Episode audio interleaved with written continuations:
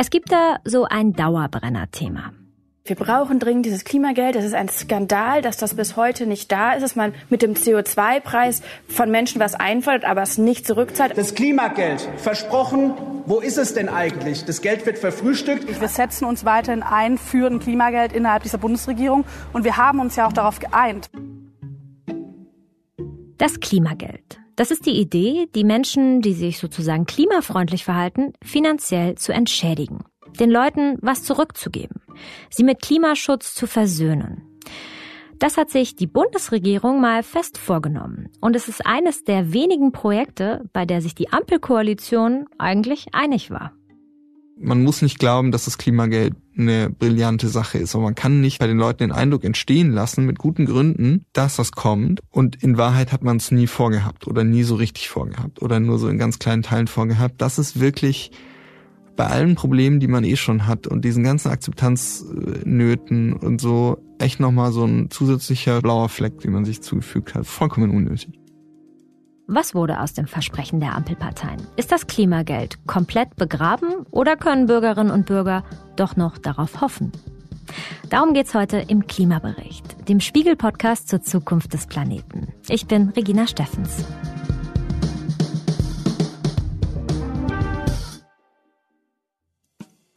Das Konzept des Klimageldes ist eigentlich ganz einfach. Wenn wir tanken, klimaschädlich heizen, dann zahlen wir dafür auch den CO2-Preis. Das Geld nimmt der Staat ein. Mit dem Klimageld soll das Geld an die Menschen zurückgezahlt werden. Gleichmäßig an alle. Wer also sparsam heizt, kein Auto fährt, klimafreundlicher lebt, zahlt weniger CO2-Steuer und profitiert dann stärker vom Klimageld. Dadurch würde man vor allem ärmere Menschen unterstützen. Denn die verursachen Studien zufolge auch weniger CO2. Man würde also etwas mehr soziale Gerechtigkeit schaffen. Soweit die Theorie. Die hat Österreich seit einem Monat übrigens in die Tat umgesetzt. Deutschland noch nicht, obwohl die Ampelregierung das Klimageld im Koalitionsvertrag versprochen hat. Zum Jahreswechsel steigt der CO2-Preis. Das könnte den Druck auf die Regierung ja eigentlich erhöhen, die Menschen zu entschädigen. Aber woran hakt es bei dieser eigentlich simplen Idee? Darüber will ich heute mit meinem Kollegen Jonas Scheibler aus dem Spiegel Hauptstadtbüro sprechen. Er erklärt uns, vor welchen Hürden das Klimageld gerade steht und wer sich überhaupt noch dafür einsetzt. Jonas, wie steht's ums Klimageld? Ja, also nicht so gut, muss man sagen. Man äh, dachte eigentlich mal am Anfang der Legislaturperiode, dass das eines der Projekte ist, auf das sich die Koalition einigermaßen unmissverständlich geeinigt hat. Danach sieht's nicht aus und selbst wenn sie es getan haben sollten, dauert es technisch auf jeden Fall auch noch, bis es kommen könnte. Also vor 2025 sowieso schon mal gar nicht. Und bis dahin gibt es auch noch so ein paar Schwierigkeiten aus dem Weg zu räumen. Auf die kommen wir noch, aber ich möchte mit dir ganz vorne anfangen. Woher kam eigentlich die Idee eines Klimageldes? Also was war sozusagen die Geburtsstunde? So ganz genau weiß ich das nicht. Also wer global quasi auf die Idee kam. In der Schweiz gibt sowas schon länger. Auch da gibt's einen CO2-Preis, also Menschen zahlen eine höhere Abgabe, wenn sie Öl, Kohle, Gas, sowas ver verbrauchen. Und dann wird das in Teilen dort über die Krankenversicherung zurück ausgezahlt. Ah, über die Krankenversicherung. Mhm. Genau. Und in Deutschland kam das auf jeden Fall auch schon 2019, erinnere ich mich auf. Also noch bevor es diesen CO2-Preis in Deutschland überhaupt gab. Damals hat die Große Koalition darüber diskutiert. Und Svenja Schulze, damals Bundesumweltministerin, hat das relativ groß gemacht, hat dann auch irgendwie durchrechnen lassen, was das bringen würde, wer bei welchem Verbrauch wie viel zurückbekommen würde und wie viel nicht und so. Also im Grunde gab es in Deutschland gar keine CO2-Preisdiskussion ohne Klimagelddiskussion. Wie hoch das Klimageld sein könnte, dazu gibt es verschiedene Rechnungen. In etwa zwischen 80 und 100 Euro pro Person einmal im Jahr. Für eine vierköpfige Familie käme da also schon ganz schön was zusammen. Aber auch das steht in der Diskussion. Die SPD zum Beispiel schlägt vor, man müsste das Klimageld stärker am Einkommen bemessen. So wird es gerade in Österreich beim Klimabonus gemacht. Der kann bis zu 200 Euro hoch sein. Ab dem 1. Januar steigt in Deutschland dann der CO2-Preis von 30 auf 40 Euro die Tonne CO2. Ab 2025 werden es dann nochmal 10 Euro mehr. Ähnlich soll es in den Folgejahren weitergehen. Dadurch wird Heizen mit fossilen Energien und Tanken teurer. Der Benzinpreis würde schätzungsweise um 3 Cent steigen.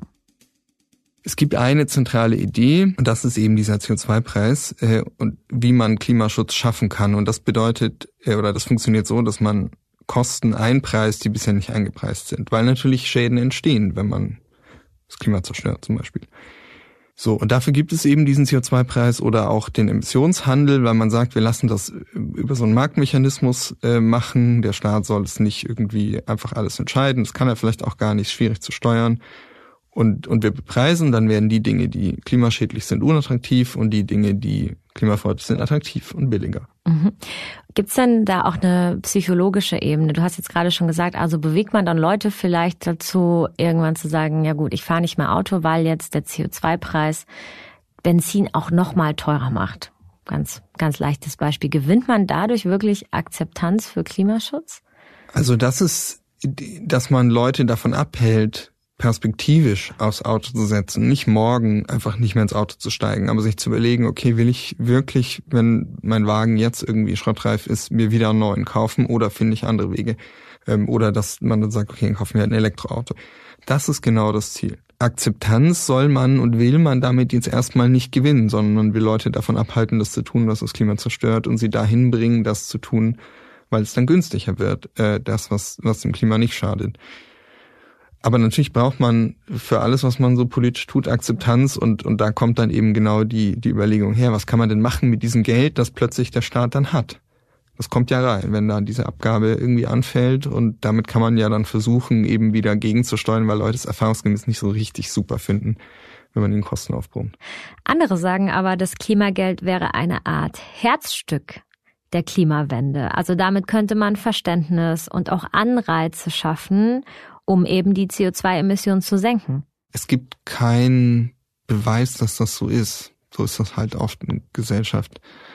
Ich bin ein bisschen skeptischer. Es würde mich wundern, wenn, ja, wenn, wenn das sozusagen alles auf den Kopf stellt, weil ich auch eigentlich gar nicht glaube, dass das Hauptproblem der Leute nur die Preissteigerungen sind. Die sind auch ein Problem und manche Leute leiden darunter und niemand zahlt gerne mehr aber die sind natürlich auch verstanden in einem Gesamtzusammenhang, wo man diese Veränderungen irgendwie beängstigend findet oder ablehnt oder gar nicht an die Klimakrise in der Größe glaubt und so weiter und so fort. Also das ist alles wahnsinnig kompliziert überlagert, dass ich glaube, einfach so ein bisschen Geld aufs Konto ähm, wird da den Knoten nicht durchschlagen. Aber vielleicht liege ich auch falsch. Also es ist ja eine sichtbare Maßnahme und es ist irgendwie eine total einleuchtende Idee und nicht umsonst finden sehr, sehr viele Leute die seit sehr langer Zeit gut. Also ähm, vielleicht wäre es mal ein Versuch wert. Wenn der CO2-Preis ja eigentlich steigt, dann müsste ja auch immer mehr Geld zur Verfügung stehen, um möglicherweise ein Klimageld auszuzahlen. Im Grunde ja. Ähm, es sei denn, der CO2-Preis funktioniert so gut, dass Leute klimaschädliches Verhalten stärker einstellen, weil dann, also wenn sie es nicht mehr, wenn sie keinen Sprit mehr verbrennen, dann, dann kommt auch keine Kohle mehr rein. Mhm. Genau, also so perspektivisch im, im, im ganz, also mittelfristig über so ein paar Jahrzehnte ist das natürlich auch das, was passieren würde. Das heißt, es würde tendenziell abschmelzen. Aber ja, im Grunde steigt der Topf oder wächst der Topf. Das Problem ist nur, da ist halt manches auch schon verplant. Mit dem CO2-Preis plant der Staat nächstes Jahr knapp 11 Milliarden Euro einzunehmen. Aber es fehlen noch Einnahmen von geschätzt 20 Milliarden Euro. Das liegt daran, dass die Ampelregierung die EEG-Umlage abgeschafft hat. Das ist ein Versprechen, das sie aus dem Koalitionsvertrag eingehalten hat. Mit dieser Umlage wurde in den letzten 20 Jahren der Ausbau der erneuerbaren Energien finanziert. Also Stromkunden mussten sie bezahlen. So Pi mal Daumen sind mit der Abschaffung die Strompreise um 10 bis 15 Prozent gesunken.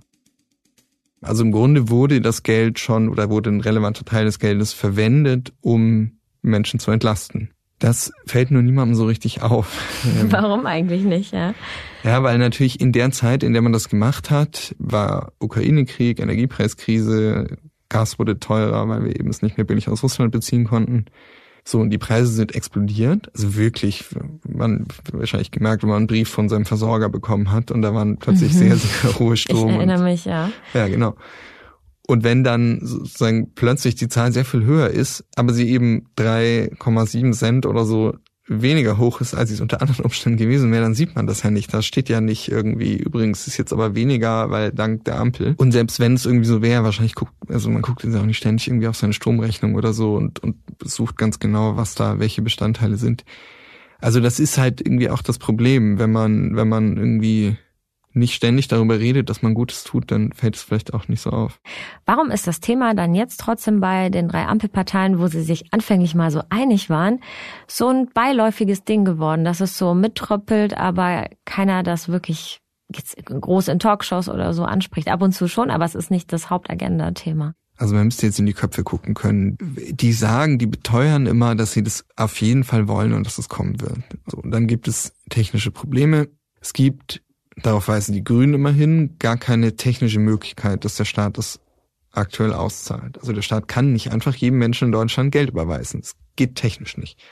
Wieso nicht zum Beispiel bei den Krankenkassen, wie dies die Schweiz gemacht hat, oder? Weil da natürlich auch nicht alle erfasst sind und ähm, weil auch dieses Krankenkassensystem bin ich jetzt in den Details des Schweizer Systems auch nicht drin, aber mhm. man kann da nicht einfach irgendwie Geld überweisen. Und weil nicht jeder eine Steuererklärung macht, wahrscheinlich auch nicht auf dem Weg wie jetzt Homeoffice-Pauschale oder sowas. Genau, genau. Mhm. Also da würde man halt all die, die das nicht machen, nicht erreichen und so. Und man bräuchte, und das will die Politik eigentlich schon lange, das hat man während der ganzen ähm, Ukraine-Hilfen und so auch immer wieder beklagt, dass man das Gefühl hatte, man will jetzt eigentlich gerne pro Kopf Leuten Geld geben. Das geht einfach nicht.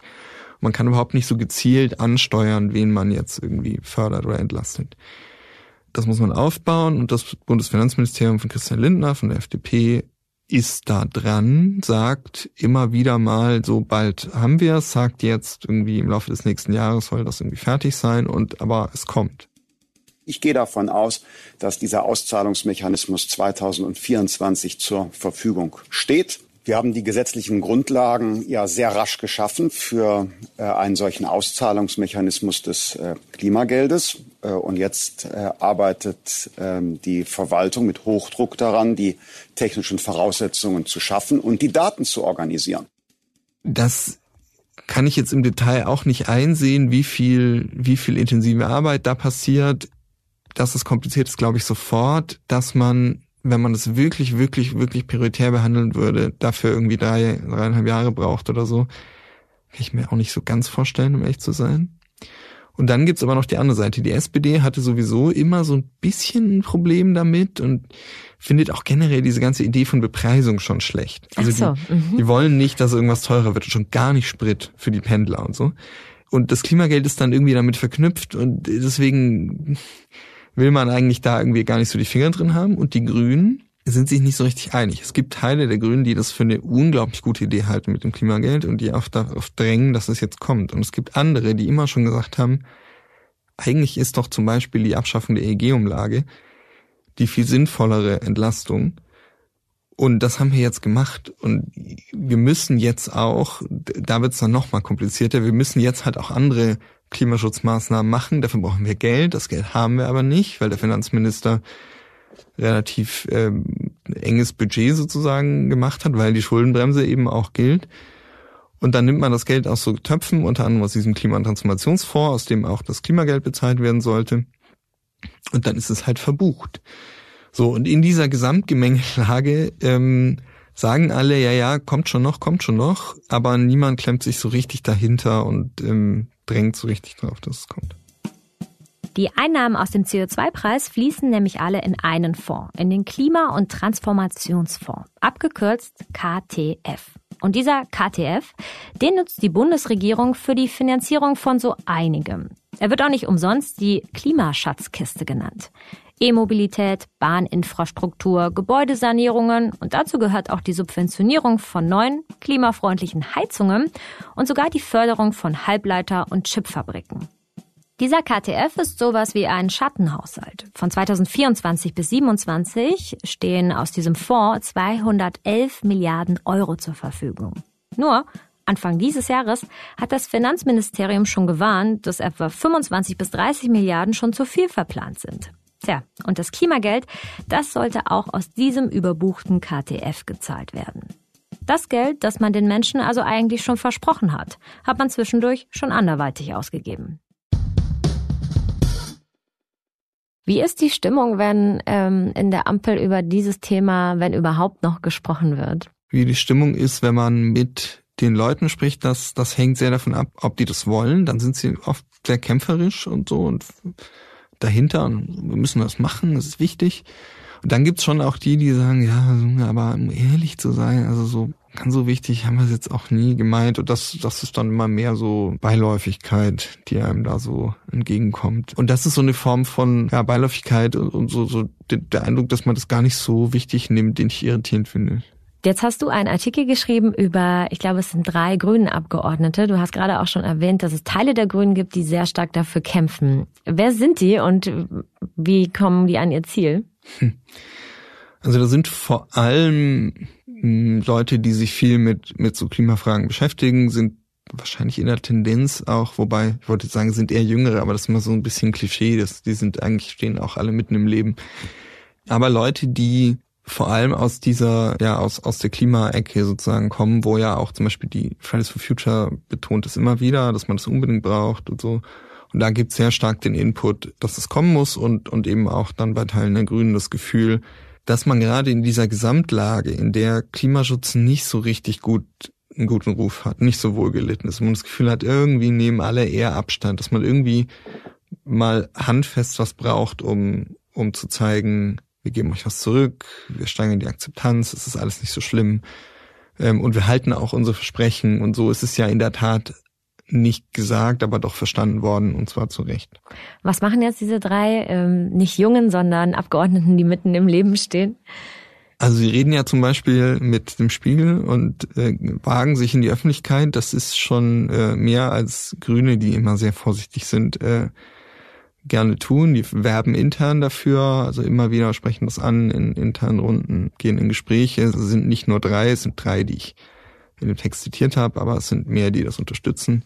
Versuchen äh, einerseits ihre eigenen Leute davon zu überzeugen und dann auch öffentlich das Argument zu machen und dann wird es auch wieder hakelig, dass man eben, weil das so ein wichtiges Projekt ist, das eigentlich doch auch alle Seiten oder jedenfalls Grüne und FDP wirklich wollen, irgendwie gucken muss, wie man Geld dafür herbekommt. Und da gäbe es Möglichkeiten, wenn man bestimmte Ausgaben, die jetzt in diesem Fonds stecken, der überbucht ist, anderweitig herbeschaffen würde.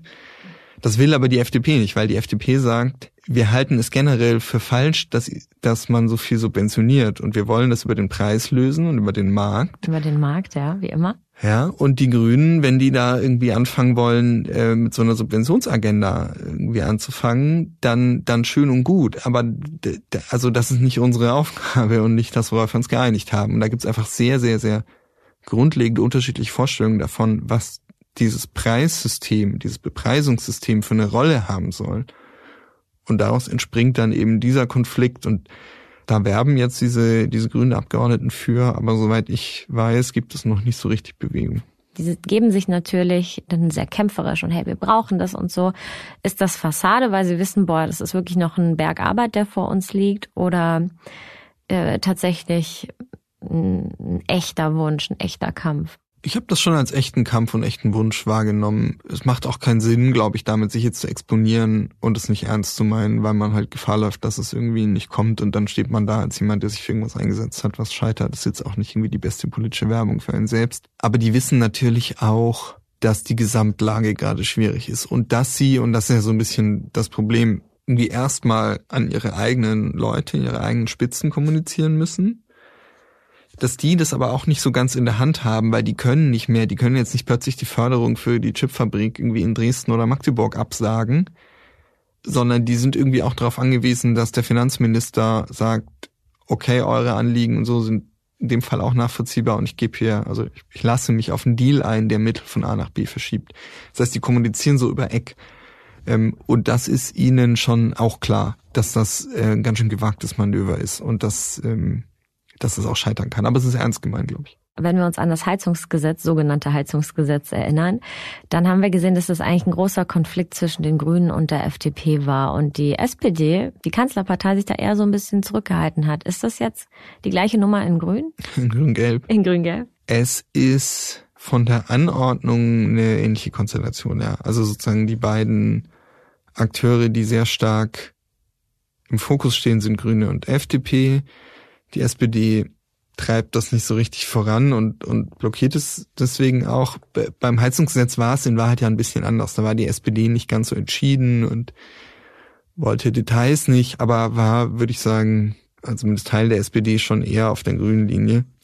Und in dem Fall ist es so, dass, also die, die FDP würde immer sagen, wir sind doch die, die für das Klimageld werben. Wir, wir wollen das doch, also wir könnten jetzt sofort einen Haken drunter machen und das sofort einführen. Ihr müsstet halt nur aufhören, Chipfabriken aus dem KTF zu bezahlen.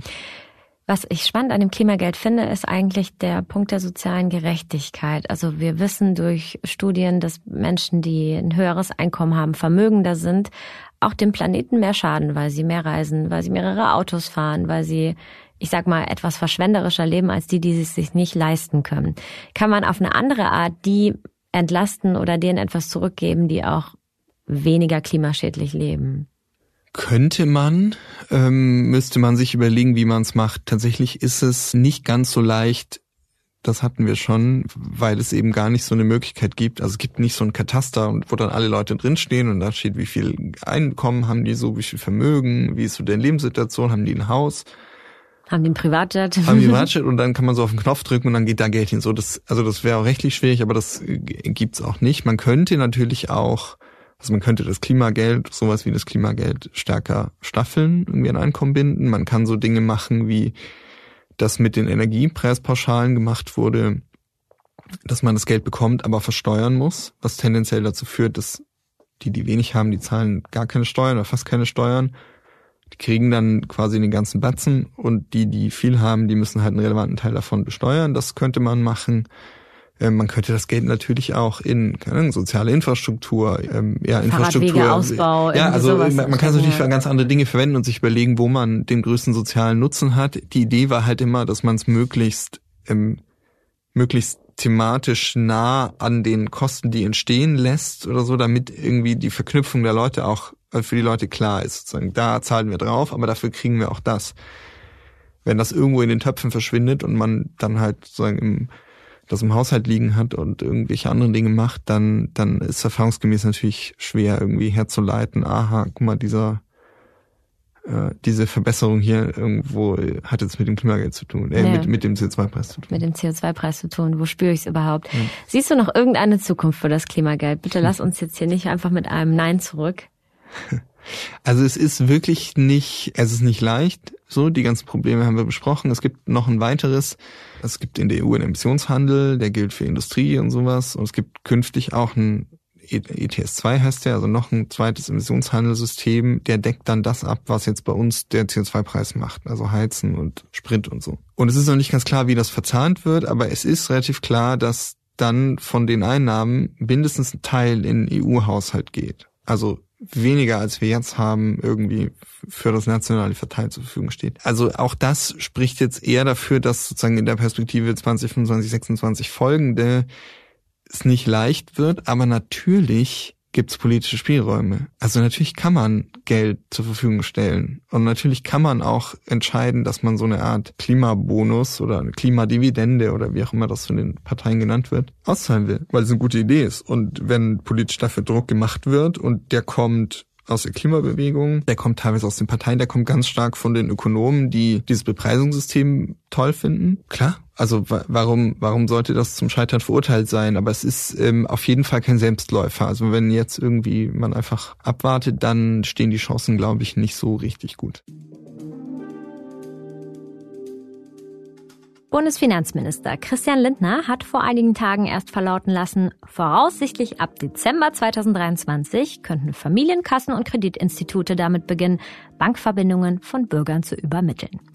Ob daraus dann wirklich eine Klimageldüberweisung im Jahr 2024 oder 25 oder gar 26 wird, wir werden es sehen. Ich bedanke mich diese Woche bei meinem Kollegen Jonas Scheibler aus dem Spiegel Hauptstadtbüro, außerdem für die redaktionelle Unterstützung bei Janus Schakarian und Gina Engel sowie bei Philipp Fackler für die Produktion der Folge. Hinterlasst dem Klimabericht gerne eine positive Bewertung. Ich bin Regina Steffens und sage bis nächste Woche.